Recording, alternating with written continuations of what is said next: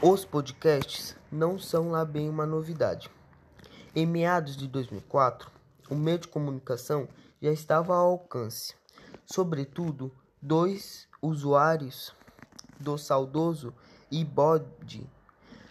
O passar dos anos provocou um esfriamento na modalidade e muitos pensaram que a novidade estava fadada ao fracasso.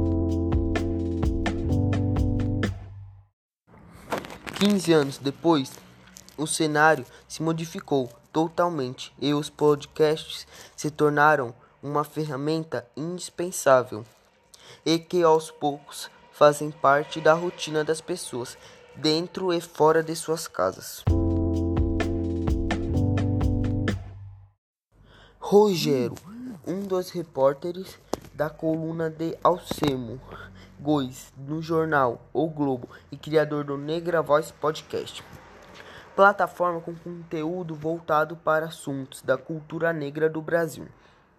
Ele pontua entrevistas ao Impinês outros elementos que reforçam o aumento dos acessos.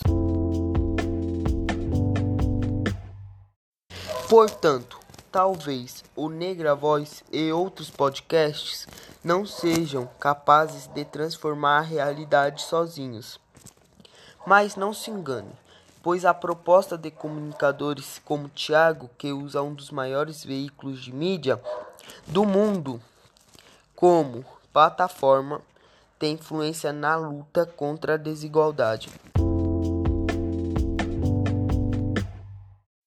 O jornalista explica que o programa é a conclusão de um sonho pessoal. O Negra surgiu de uma porção de inquietações minhas, que emergiram paralelamente. Uma delas foi a urgência por fazer algo profissionalmente, que para mim pudesse ter um significado maior. Inicia. Nos cinco episódios da primeira temporada, o Negra Voz Podcast fala de tudo, um pouco. Os destaques ficam para a divulgação de uma entrevista inédita da atriz Ruth de Souza, falecida em 2019.